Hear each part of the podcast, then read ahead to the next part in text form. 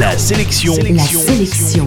Comics. Comics. Salut, c'est Matt, l'animateur qui a 9 vies, et du coup, la sélection comics aujourd'hui, c'est la série Catwoman, dont le deuxième tome vient de sortir chez Urban.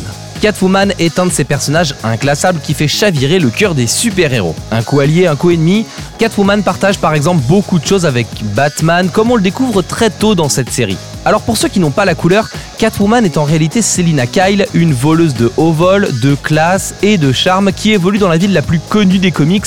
On parle bien sûr de Gotham City, la ville connue pour son bat protecteur et ses criminels incroyables. D'ailleurs, l'histoire commence après que Catwoman ait commis un cambriolage visant Loss, un criminel local qui se venge en faisant exploser son appartement. En cherchant à se venger, elle sera victime d'un complot qui la fera passer pour une tueuse.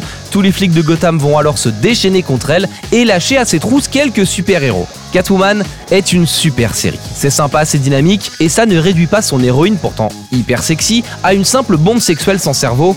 Catwoman est un personnage féminin, c'est sûr, mais presque féministe, une femme forte et assumée qui ne s'en laisse pas compter. Si effectivement les deux premiers épisodes cherchent à accrocher les lecteurs en affichant le galbe des formes de Catwoman et en mettant en scène une partie de jambes en l'air avec Batman, rapidement la série se concentre sur une Catwoman forte, combative, devenant la protectrice des femmes opprimées de Gotham, faisant une icône et un modèle pour les lectrices cette fois et pas pour les lecteurs. En bref, c'est une bonne série avec une héroïne forte et sexy. La sélection comics d'aujourd'hui c'est donc Catwoman. Les deux premiers tomes sont dispo chez Urban Comics et chacun coûte tout pile 15 euros.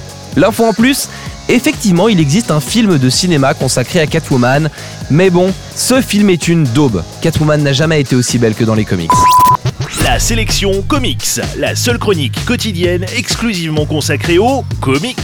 Info et podcast à retrouver sur la sélectioncomics.fr.